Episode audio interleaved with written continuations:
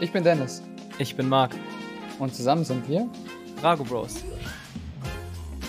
Hey Leute, Dennis und ich haben uns wieder zusammengesetzt für eine neue Folge des Podcasts Drago Bros.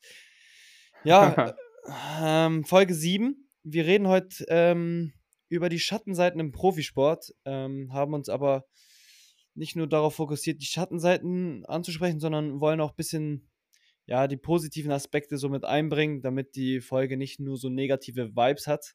Ähm, dadurch, dass die positiven Aspekte bei den meisten Sachen sehr offensichtlich sind, werden wir das immer nur bedingt ansprechen.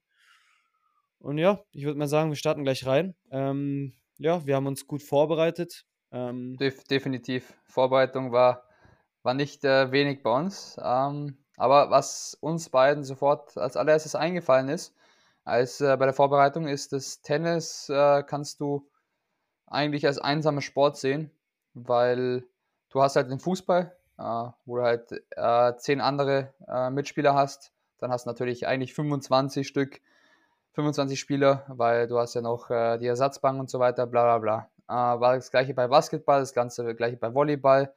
Und Tennis hast du eigentlich nur dich selber. Ist ein Individualsport. Ähm, und du musst halt, was natürlich ein Vorteil und ein Nachteil ist, du ge gewinnst alleine, verlierst alleine, aber es ist auch ein Nachteil, weil du bist immer selber schuld. Also immer du trägst die Schuld.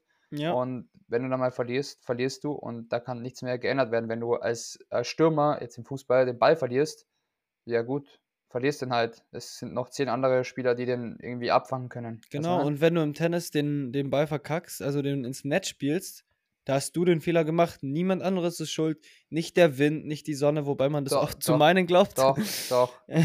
doch. Doch. Nee, aber im Endeffekt, wir wissen alle, die Person selber ist schuld, was echt kacke sein kann. Ähm, aber dafür fühlen sich Erfolge viel, viel geiler an, einfach weil du ja. den mit niemand teilen musst, weil Wo, wobei du ich sagen es erreicht muss, hast. Also, also bei mir ist es schon der Wind. Also die Sonne auch hin und wieder, aber vor allem der Wind, der dann schuld ist. Also so, so ist es bei ja. mir jetzt. Ja, ich glaube, ähm, bei dir, äh, ja, brauchen wir nicht darüber reden. Du, äh, das wäre sonst der letzte Podcast, den wir zusammen machen. um, ja, ja äh, wir gehen mal weiter. ähm, es ist ja ein Individualsport, hast du ja gesagt. Ähm, dadurch, dass man sehr auf sich allein gestellt ist, ähm, Wobei im Doppel, im Doppel hat man ja jemanden an seiner Seite. Ja, ähm, aber so 100 Prozent, ja, so 100 Prozent ist es jetzt auch nicht, dass du jetzt die ganze Zeit mit ihm zusammen spielst, ähm, weil auf, zumindest auf unserem niedrigeren Niveau gibt es jetzt nicht Doppelprofis, sondern es ist immer, ja, die Doppels sind immer besetzt mit Spielern, die auch das Einzel spielen, deswegen ist Ja, und du, äh, kannst ja, kannst ja auch mal im, im, im Einzel dann gegen deinen Doppelpartner spielen Genau. Und genau. dann ist halt wieder so eine Sache, es ist eine Konkurrenz auf der Tour. Genau. Also. Es ist ständiger es Konkurrenzkampf. Ihr seid zwei Freunde bei dem und dem Turnier, aber gleichzeitig könntest du in der zweiten Runde gegen ihn kommen.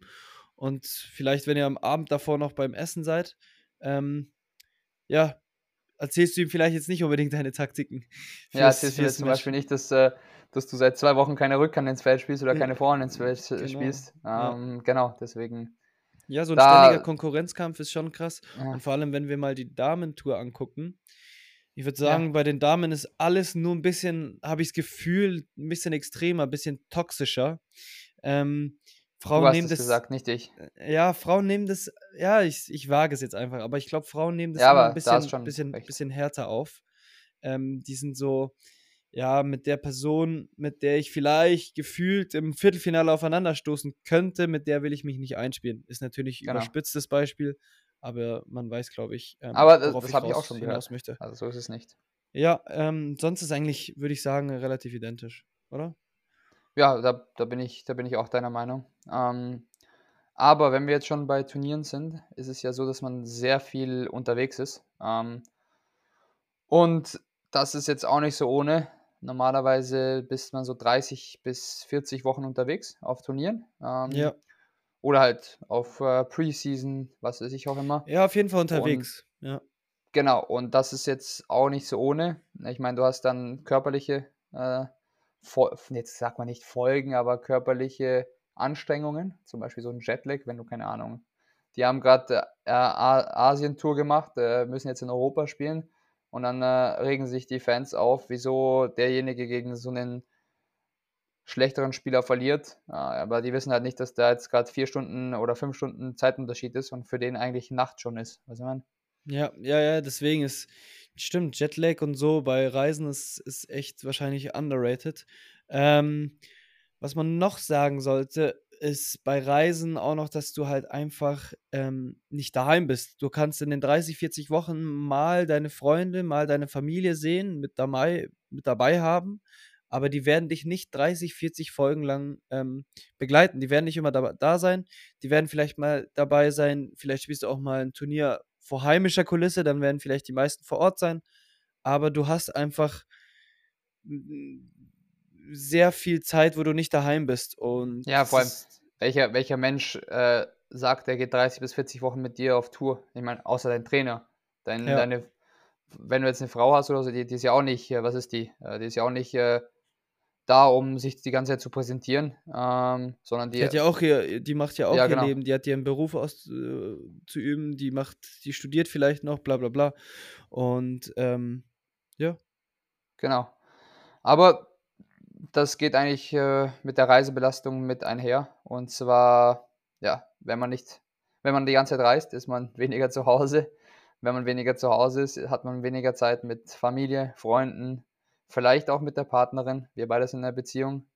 Du vielleicht in einer bisschen anderen Konstellation, und zwar, dass deine Freundin äh, jetzt, heut, äh, jetzt noch äh, oder jetzt professionell spielt. Und äh, ja, bei mir so, dass ich unterwegs bin viel. Es ist nicht einfach. Ja, äh, es ist tough natürlich, weil du natürlich ja sehr viel Zeit nicht miteinander verbringst. Ihr seid ähm, ja, also beziehungsweise ihr, ihr auch. Bei uns ist es wahrscheinlich noch extremer, wenn ich auch anfange wieder zu spielen, wenn ich wieder. Ja, dann wird es, glaube ich. Wenn ihr nicht die gleichen Turniere spielt. Genau, dann, dann bei uns war es schon echt des Öfteren, dass wir uns mal einen Monat oder so einfach nicht gesehen haben. Äh, das ist schon tough. Ähm, in der Zeit ähm, wünscht man natürlich dem, dem jeweiligen Partner dann immer das Beste für die Turniere. Man freut sich, wenn er da länger bleibt, weil er das, das Match gewinnt und alles. Das ist wirklich selbstverständlich und so. Äh, aber man freut sich natürlich auch, wenn die, wenn mal wieder daheim ist. Und vor allem, ja, was, was, was man da Positives draus ziehen kann, ist, dass man einfach ähm, die Zeit miteinander viel mehr schätzt. Muss jetzt nicht stimmt, die Partnerin genau sein, sondern auch Zeit mit der Familie einfach. Ähm, mit guten Freunden, die du dann siehst, für vielleicht auch nur, weil du eine Woche daheim bist, triffst du dich mit jedem Freund ein, zwei Tage so ungefähr. Mit deiner Freundin dann noch zwei Tage. Du schätzt mit jeder Person einfach die Zeit sehr, sehr, sehr viel mehr. Und ja, das, klar. das ist auch was Schönes, weil das ist Quality Time.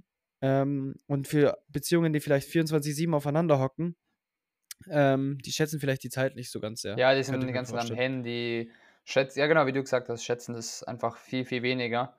Ähm, genau. Ähm, sonst, was gibt es noch für Schattenseiten? Was gibt es noch für Nachteile? Äh, wenn wir jetzt zum Beispiel ja, das Psychische anschauen, äh, die mentalen Belastungen, ey, der Druck ist immer hoch.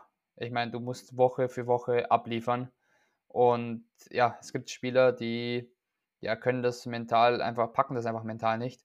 Ähm, ja, natürlich auch wegen dem finanziellen Druck, natürlich. Ähm, ja, also ich schätze mal, dass der Leistungsdruck und jede Woche, Woche zu ja. Woche abzuliefern, wie du es gesagt hast, vom finanziellen abhängt, weil du weißt, wenn du mal nicht mhm. ablieferst, kommt das Geld nicht. Und als Fußballer hast du dein monatliches, ähm, dein monatlichen Gehalt da, aber als Tennisspieler, wenn du mal nicht ablieferst, ist, ja, ist der Monat einfach nicht gut und das ist halt Kacke. Und deswegen auch wahrscheinlich ja. ein sehr hoher Druck. Deutsch, ja. Ja. ist ein hoher Druck da. Äh, ich würde sogar sagen, dass Druck und finanzielle Unsicherheit wahrscheinlich sogar die zwei größten Punkte im Bereich der, der negativen Aspekte eines, äh, eines Profisportlers sind, im, im Allgemeinen, weißt du? Ja, nicht nur im definitiv. Tennis. Definitiv. Also nicht nur, nicht nur im Tennis. Äh, genau. Ja. Eine, eine Freundin von mir hat eine Bachelorarbeit geschrieben und äh, hat dafür eine Umfrage machen müssen. Oder hat dafür eine Umfrage gemacht. Es geht jetzt nur um Leistungssport, nicht äh, spezifisch um, um Tennis. Und zwar die, ähm, ja, die Nachteile, die ein Leistungssport mit sich bringt, haben die meisten abgestimmt. Nummer eins, Druck. Also ja, Ja. finanzieller Ja, Druck, sportlicher Druck, äh, Druck, den man sich vielleicht auch selber macht, ähm, den, der von der Familie kommt, von Freunden, vielleicht auch von anderen, die einen äh, supporten, äh, vielleicht auch finanziell support, genau. Ähm, es gibt viele, viele, ja, Punkte, äh, wo man sich Druck machen kann.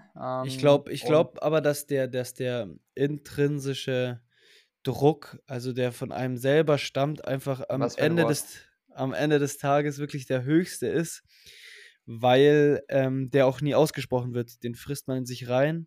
Ja, Ähm, und stimmt, die stimmt, meisten, stimmt die meisten haben da mit dem, glaube ich, am meisten zu kämpfen. Äh, deswegen Wer, ist, wer, wer, ja. ja, Wer, wer würde überhaupt zu, zu seinem Freund hingehen oder sogar zu seinem Trainer und sagen, ey Trainer, ich scheiß mich so ein im Match. Weißt du, meine? ja, also man Also, sagt es vielleicht so ein bisschen, aber so wirklich hardcore ansprechen, so voll wie es also, ist, traut man sich meistens, meistens einfach nicht. Und ja, da kommen wir auch zum Punkt Psychologen vielleicht. Ähm, ist natürlich mental alles ein bisschen schwer ähm, als Tennisspieler, aber man kann daraus was Positives rausziehen, weil das lehrt dich fürs Leben. Ähm, du wirst, du musst früh Entscheidungen treffen. Du musst ähm, mentale Sachen überwältigen. Im Match ist es vielleicht nur die, die Situation, die tough ist, ein enges Ergebnis und du musst dich entscheiden, bla bla bla. Und das kannst du einfach fürs spätere Leben einfach ähm, wahrscheinlich sogar übertragen. Und ich ja, glaube, dass das, dass selbst das, Entscheidungen treffen. genau, und ich glaube, dass dieses, dieses Mentale auch für die Zukunft dich wirklich sehr schult fürs Leben. Deswegen Def kann man das auch positiv sehen, ja. Ja, wie wir gesagt haben, es gibt positive und negative Seiten. Ähm, aber wenn wir dann jetzt noch, äh, ja, ich bin wieder beim Negativen und zwar äh, die Frau von Kevin Anderson hat äh, mal gesagt, dass Tennisspieler eigentlich komplette Loser sind. Und das war interessant, weil ich mir so dachte, wie kann das eigentlich sein, dass äh, so eine ähm, Frau von einem Tennisspieler, die selbst nicht Tennis spielt, sowas sagt. Äh, aber hat sie nicht so unrecht, denn ähm, Tennisspieler gehen eigentlich jede Woche mit einer Niederlage raus. Es ist völlig wurscht, ähm, wie viele Matches du gewonnen hast. Wenn du Finale verlierst, hast du ein Match verloren. Wenn du erste Runde verlierst, hast du ein Match verloren. Weißt du, was ich meine? Ja, hast jede Woche, fast jede Woche verlierst du, verlierst du ein Match ja, oder gehst als ja. Loser raus. Ja, Julia Görges hat es damals gesagt, auch wo sie eine erfolgreiche Zeit ihrer Karriere hatte. Das war, glaube ich, gegen Mitte, Ende ihrer Karriere. Äh, hat sie wirklich einen Titel gehabt, nochmal einen Titel irgendwie und dann irgendwie Finale und dann Halbfinale. Aber da haben die die Interviewer gefragt, ja, sind Sie zufrieden mit den letzten Wochen? So an sich ja, aber dass sie, sie ist trotzdem eine Verliererin. Und das zu akzeptieren, Woche für Woche, dass aus 64 Leuten, wahrscheinlich sogar mehr, 64 Leute sind ja nur im Hauptfeld. Ja, du hast ja noch Quali. Genau, ähm, wenn du die alle Leute da siehst und sagen wir mal, ja, sagen wir nur mal die 64, ist einer der Gewinner und der Rest sind alles Verlierer. Okay, wir nehmen noch ein, zwei Leute hin, die die Woche ihres Lebens spielen, die ihre ersten guten Ergebnisse erreichen, die von der Quali vielleicht ins Finale kommen. Für dieses mental vielleicht trotzdem ein Gewinn und eine gute Woche gewesen, aber der Rest, das sind alles, an, sehr hart gesagt, aber das sind Verlierer. ja, Und damit umzugehen, damit umzugehen ist sehr tough. Und wenn man auch mal tiefer in die Sportart reingeht im Tennis, ähm, im, im Tennis ist es echt brutal, denn du lebst durch Fehler vom Gegner. Das heißt, du gewinnst, also Winner werden halt nicht so oft gespielt, wie Fehler passieren. Das heißt, es ist eine fehlerbasierte Sportart.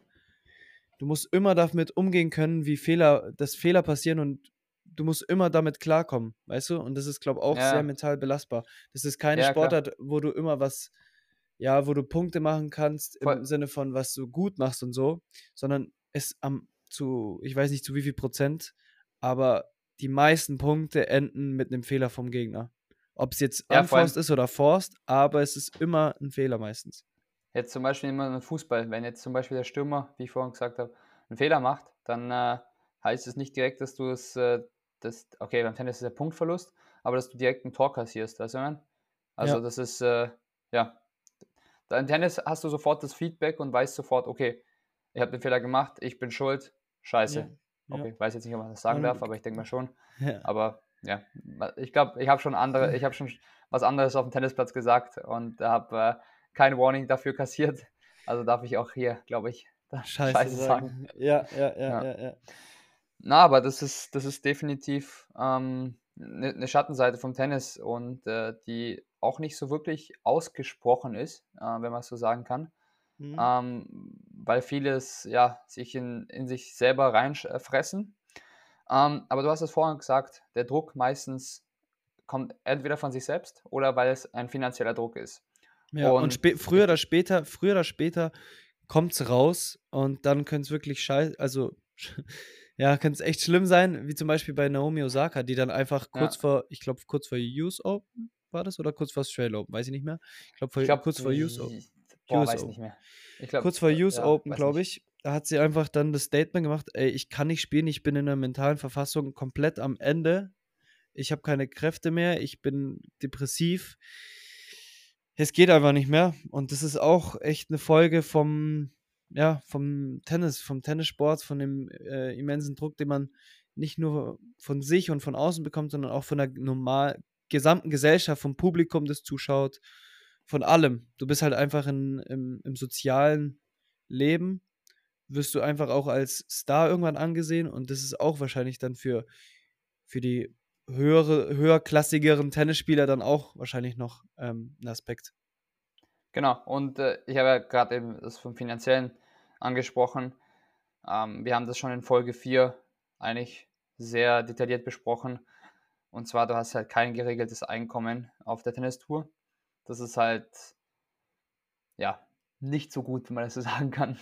Mhm. Ja, ähm, durchwachsen. Ja, du bist halt, du bist halt abhängig von jedem Turnier. Du lebst von Turnier zu Turnier. Wenn du eine gute Woche hast, super. Äh, kannst dir vielleicht äh, das bisschen teurere Hotel leisten. Wenn nicht, dann Hostel mit äh, Bett, mit Achterbett, äh, Einzimmer mit acht Leuten und äh, Bett, äh, Bett, ähm, WC und Dusche wird geteilt. ja, genau. Ja, es ist, es ist nicht einfach und man muss auch noch anderen Leuten, ja, zum Beispiel, sag mal, einer kommt zu dir und sagt, ja, er finanziert deinen Tennis, äh, Marc, du bist jetzt 20 Jahre alt, wie ich finanziere dich, 30.000 im Jahr. Und du sagst, perfekt, mache ich. Ja, jetzt bist ein Jahr, spielst nicht so gut, das nächste Jahr, halbes Jahr bist du verletzt, dann performst du auch wieder nicht gut, dann sagt der ja, Kollege, also ich habe jetzt da 60.000 in zwei Jahren rein investiert und du hast nichts gebracht, also wieso sollte ich, wieso sollte ich da jetzt ja, dich weiter, ja, weiter sponsern. Und, ja, bring, äh, bringt halt ja, weil er denkt genau. sich, es bringt nichts für mich. Deswegen, er, er, muss ja was zurückbekommen, für ihn ist es ein Investment. Genau. Er ja. macht es nicht, weil, weil du so ein geiler Typ bist. Ja, vielleicht schon, weiß ich nicht. nee, aber, aber, äh, man kann gut befreundet sein, alles hin und ist super, alles schön und gut, aber am Ende des Tages will er Leistung sehen und das, das spürt man dann auch ähm, am Platz ja, der Spieler dann. Ja. ja. Definitiv, vor allem es gibt dann auch äh, Spieler, die vielleicht aus ärmeren Ländern kommen, bei denen es dann geht es dann nicht mehr um, ja, ob ich da jetzt das Luxushotel mir leisten kann oder das Vier-Sterne-Hotel oder das Drei-Sterne-Hotel, sondern da geht es dann darum, überlebe ich oder überlebe ich nicht? Kann ich meiner Familie Geld schicken oder kann ich meiner Familie ja, nicht Geld schicken? Also ich äh, vor allem vor allem, ähm, die haben ja auch meistens keinen Plan B, wirklich. Die meisten ja, sind Sportler, haben, haben vielleicht sogar auch die Schule abgebrochen, weil sie Hochleistungssportler sein wollen äh, und machen wollen. Und dann klappt es vielleicht nicht wegen einer Verletzung, die vielleicht langwierig ist und dann klappt es nicht. Die haben keinen Plan B. Und, nee, nee, und das, das ist das auch, stimmt. das ist für die wahrscheinlich dann auch tough, weil die sich halt denken, ja, ich muss es schaffen, ich muss es schaffen, ich habe keinen Plan B und bla bla bla. Ja, das ist, ist nicht so einfach und da kann man sehr leicht in, in äh, ja, Sachen reinrutschen, wie zum Beispiel ja, Spielmanipulation oder Doping. Ähm, ja, zum Beispiel Spielmanipulation, weil es äh, schon sehr, sehr großes Thema im Tennis ist, weil keiner kann dir nachweisen, dass der Doppelfehler jetzt mit Absicht war oder nicht mit Absicht war. Und ja, ich meine, da ist definitiv die Mafia äh, drin, ähm, mit ein, eingewick, eingewickelt, nein. Ja, sind, ist mit drin die Mafia. Und ja, interessant wird es dann, wenn halt ein, ein Spieler, der halt, ja, sagen wir mal, 16, 17 ist, äh, Futures anfängt, kommt äh, vielleicht von ein bisschen, aus einem bisschen ärmeren, aus einem bisschen ärmeren Land, aus einer bisschen ärmeren Gegend und ja, bekommt halt von seiner Familie gelehrt äh, oder ist so aufgewachsen, dass er selber um alles kämpfen muss und äh, sich nichts gefallen lassen soll und versuchen soll, immer irgendwie zu überleben. Und dann kommt einer daher und sagt, äh, du, wenn du das Aufschlagspiel verlierst, ähm, indem du zum Beispiel zwei Doppelfehler machst oder drei Doppelfehler, dann ja, 2000 Euro auf die Hand. Äh, das ist mehr, als dass er jemals bei einem Future machen wird. Ähm, bei einem einzelnen, dann, ja. Und dann sagt er sich, okay, alles klar, mache ich. Und dann ist er schon mal in den Teufelskreis drin, weil dann sagt der Typ, der ihm das Geld angeboten hat, jetzt habe ich dich an der Zange, weil ähm, wenn du nicht mit mir weitermachst, das, was ich dir sage und dafür Geld bekommst, äh, du kannst nicht mehr aussteigen, weil wenn du das machst, dann gehe ich zur, ja, wo gehe ich da hin? Dann gehe ich zur Anti-Tennis- ja, zur Tennispolizei. Ja. Zur Tennispolizei. Tennispolizei. ich kenne ich kenn, ich kenn das, die Organisation nicht. Also ich, ich kenne sie, aber mir fällt gerade der Name nicht ein. Mir, fällt der Name auch nicht ein. Aber wäre cool, wenn wir, so, ein, wir, so ein, wir nennen es mal die Tennispolizei. Vielleicht ja, kommt ja, vielleicht kommt wär, ja. ja? Wäre wär ganz cool in so einem, in so der Polizei, wenn du in die Polizeistation reingehst dann so rechts gibt es so eine eigene Abteilung. Tennispolizei. Die, Tennis, die Tennispolizei. Ja, ja ähm, aber der andere Punkt, das eine war ja Match, Wettspielmanipulation, Doping hängt auch ein bisschen damit rein, weil das auch illegal ist. Ähm, das ist echt. Also ich habe für die Leute, ich habe Verständnis für ihre Situation, aber die Entscheidung, dass sie die, die dann treffen, egal ob es Doping ist oder Wettspielmanipulation zu betreiben, äh, dafür habe ich kein Verständnis. Egal, was, was mit denen ist. Die Situation ist vielleicht scheiße, bla bla bla. Aber ich verachte alle Leute, die Doping oder Wettspielmanipulation betreiben. Doping finde ich besonders schlimm. Vor allem, weil du dann einfach auch, ähm, du bescheißt nicht nur die, die ganze Sportart, die ganze, das ganze Publikum, die Gegner, die Trainer, dein Umfeld, sondern auch vor allem dich selber und deine ganzen Leistungen. Ja. Das ist nicht dein, also nicht dein, ja, das hast du nicht selber erreicht, sondern einfach, du hast es belogen, du, du hast es beschissen, hast du dich dahin gekämpft. Ähm, ja, und das ja. finde ich, das finde ich unfassbar scheiße. Ich, ich äh, bin da komplett deiner Meinung, aber ich sehe ein ganz großes Problem bei der, beim Doping. Und zwar ist dort der Fall, dass es nicht so ist wie im, ja, äh, wie in Deutschland, wenn du zum Beispiel irgendwas anstellst, sag mal, du überfährst jemanden, da muss es dir erstmal nachgewiesen werden. Da muss ja. erstmal sagen, jemand sagen, hier, ich habe Beweise, dass der Marc gerade den Dennis überfahren hat. ja. Und im, im Doping ist so, da ist sofort, wenn der Test positiv ist, auch wenn es der Test positiv ist, weil zum Beispiel, keine Ahnung, es gab bei einem, bei wem war es, bei irgendeiner Sportart, einer hatte eine Zahnpasta, ähm, haben sie ihm Doping rein, Dopingmittel reingetan und er wusste das nicht und er musste dann nachweisen, ja, wie weißt du jetzt nach, dass in deiner Zahnpasta Doping drin ist? Ich meine, ja. da musst du erstmal drauf kommen. Weißt du, ja, ja, ja, ja. Also und, du, und, ja, und beim Doping musst ja. du immer deine, deine Unschuld beweisen. Das ist genau. nicht, dass, dass du, dass du, dass die Schuld bewiesen werden muss, sondern es ist immer, dass du die Unschuld, ähm, genau. die Unschuld beweisen musst. Und das ist, ja, und das ähm, ist meistens echt schwer. Ja, das ist schwer, aber ich verstehe komplett deinen Punkt. Ähm, es ist einfach, ja, du verarscht den Tennis, den Sport. Das du verarscht ist, äh, alles. Also du verarscht dich selber auch. Also ich, ich bin voll deiner Meinung. Ähm, aber dafür gibt es ja eine andere Möglichkeit. Man kann hart trainieren und ja, alles dann, geben äh, und alles man das vielleicht gar nicht. Ja, eben, ja. Genau. Ja, ähm, wenn wir jetzt bei, bei, bei physischem bleiben mit Doping, ähm, physisch können wir an sich ja auch ähm, die Schattenseiten ähm, betrachten. Äh, die Schattenseiten beim physischen sind wahrscheinlich so in, in der Zukunft nach dem Tennis, weil ähm, wir schauen Boris Becker an. Ich hoffe, wenn Boris Becker sich den Podcast eines Tages anhört. Boris Becker, sie laufen super, aber man sieht, dass sie sehr viel Tennis, Leistungssport ver, äh, verbracht haben und man sieht es an ihrem Körper aber sie sind man super. Sieht, man sieht den Verschleiß. Man sieht den Verschleiß, aber sie laufen sehr, sehr gut. Sie laufen super und sie sind super. Ähm, aber auf jeden Fall, das ist wirklich auch was Negatives, nicht nur in der Zukunft, sondern auch in der Gegenwart könnte es passieren. Ich bin das beste Beispiel. Ich bin 20, mir ist mit 19 die Verletzung passiert am Rücken. und die Rückenverletzung wird mich bis zum Leben meines Ende, bis zum Leben, bis zum Ende, bis zum Leben meines Ende, Bis zum bis zum, Leben meines Ende. bis zum Ende meines Lebens verfolgen. Ja. Ähm, Ja, du, du, du hast das, für immer. Ja, genau. Wir sind aber nicht ganz negativ. Wir wollen auch die positiven Vibes ähm, vermitteln in diesem Podcast. Du, ich nur- Ich, ich sehr gerne. Ich bin ein positiv äh, eingestellter Mensch, deswegen. Ähm, auf jeden Ja. Fall kannst du positive Dinge da auch mit rausnehmen. Ich meine, äh, Sport kann mir jeder erzählen, was er will. Sport ist gesund. Punkt aus, fertig. Ähm, Sport ist gesund für den Körper, Sport ist gesund für die, äh, fürs Mentale. Und wenn du Sport betreibst, ist es einfach gut für deinen Körper. Es ist nachgewiesen, dass wenn du Sport machst, lebst du länger. Ja, eben, genau. Und ähm, wenn du es extremer machst, ist es vielleicht in der Zukunft, dann merkst du die, die, die Folgen. Aber Sport ist ähm, ja durchschnittlich gesehen eigentlich gut.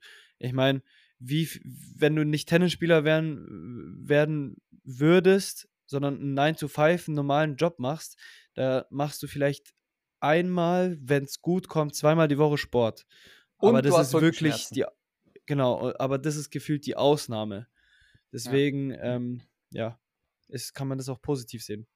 Ja, als positiver Mensch. du, du bist hier der für die positiven Sachen zuständig und ich bin Genau. eher für, das, äh, für die harten Fakten. ja, Ähm, genau.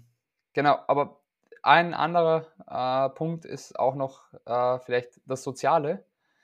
Und zwar bist du so ein bisschen in dieser Tennis-Bubble drin. Ähm, ja, und in der bin ich jetzt zum Beispiel drin und da gibt es halt, ich merke es halt selber, wenn ich jetzt sage, äh, keine Ahnung, äh, ich habe ein Ass serviert. Äh, andere Leute hören sich se servieren an und denken sich servieren, Kellner. Also eigentlich Ja. sind wir jetzt nicht beim Tennis.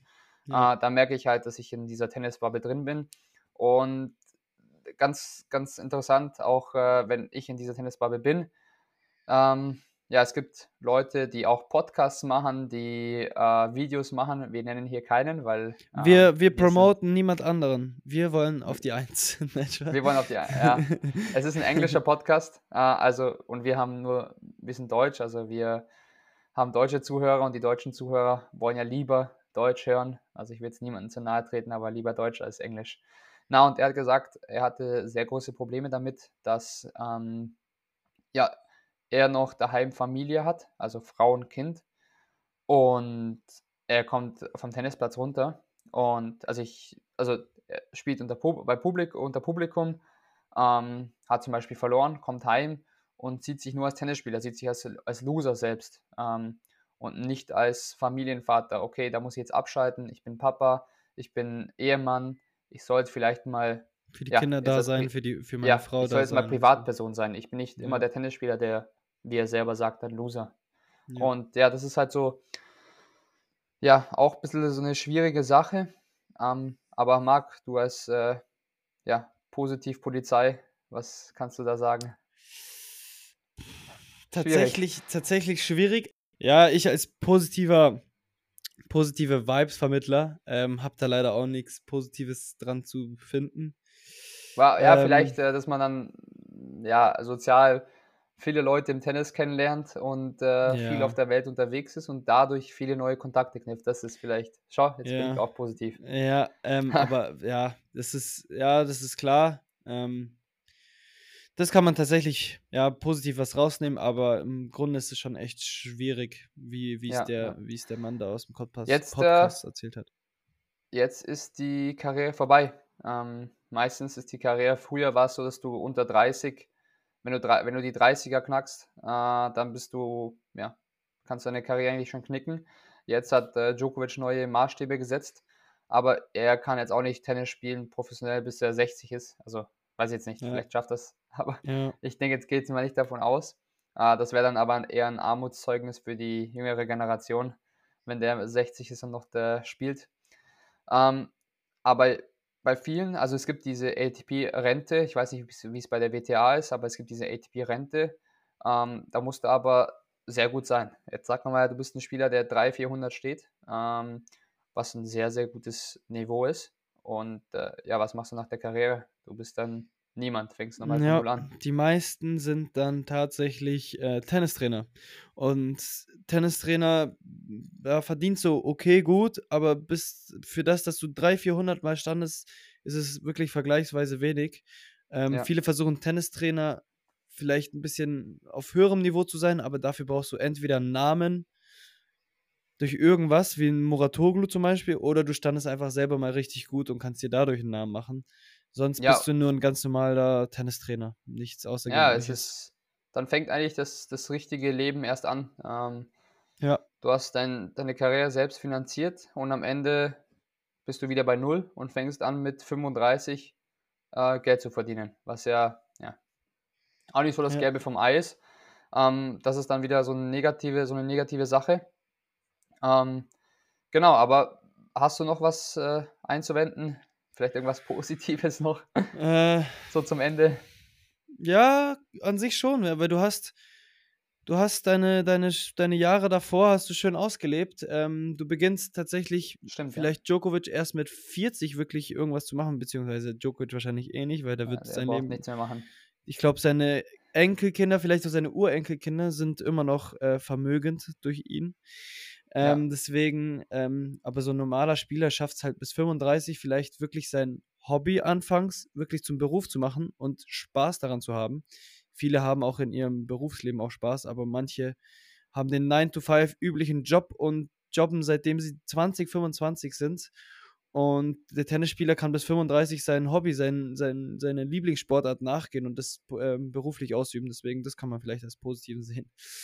Ja. Aber ja. Es, es gibt definitiv Schattenseiten, es gibt aber auch äh, viele Vorteile, die man da rausziehen kann.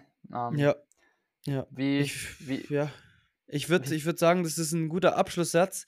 Ich möchte noch einen Abschlusssatz dazu hinzufügen, den unser ähm, geschätzter Freund Hannes äh, zu pflegen hört. Den, das ist nämlich der Satz. Ähm, ich finde, dass wir die Podcast-Folge, das Thema gut behandelt haben. Das war auch ein Immer sehr allgemeines Thema, aber wir, ich finde, wir haben es gut gemacht.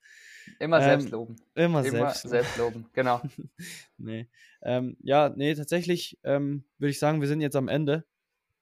Und ja. Falls es noch irgendwelche Einwände gibt oder irgendwelche Sachen, die wir vielleicht vergessen haben, gerne schreiben, gerne uns wissen lassen und ja. Und ansonsten hören wir uns nächste Woche zur Folge 8, Montag um 20 Uhr.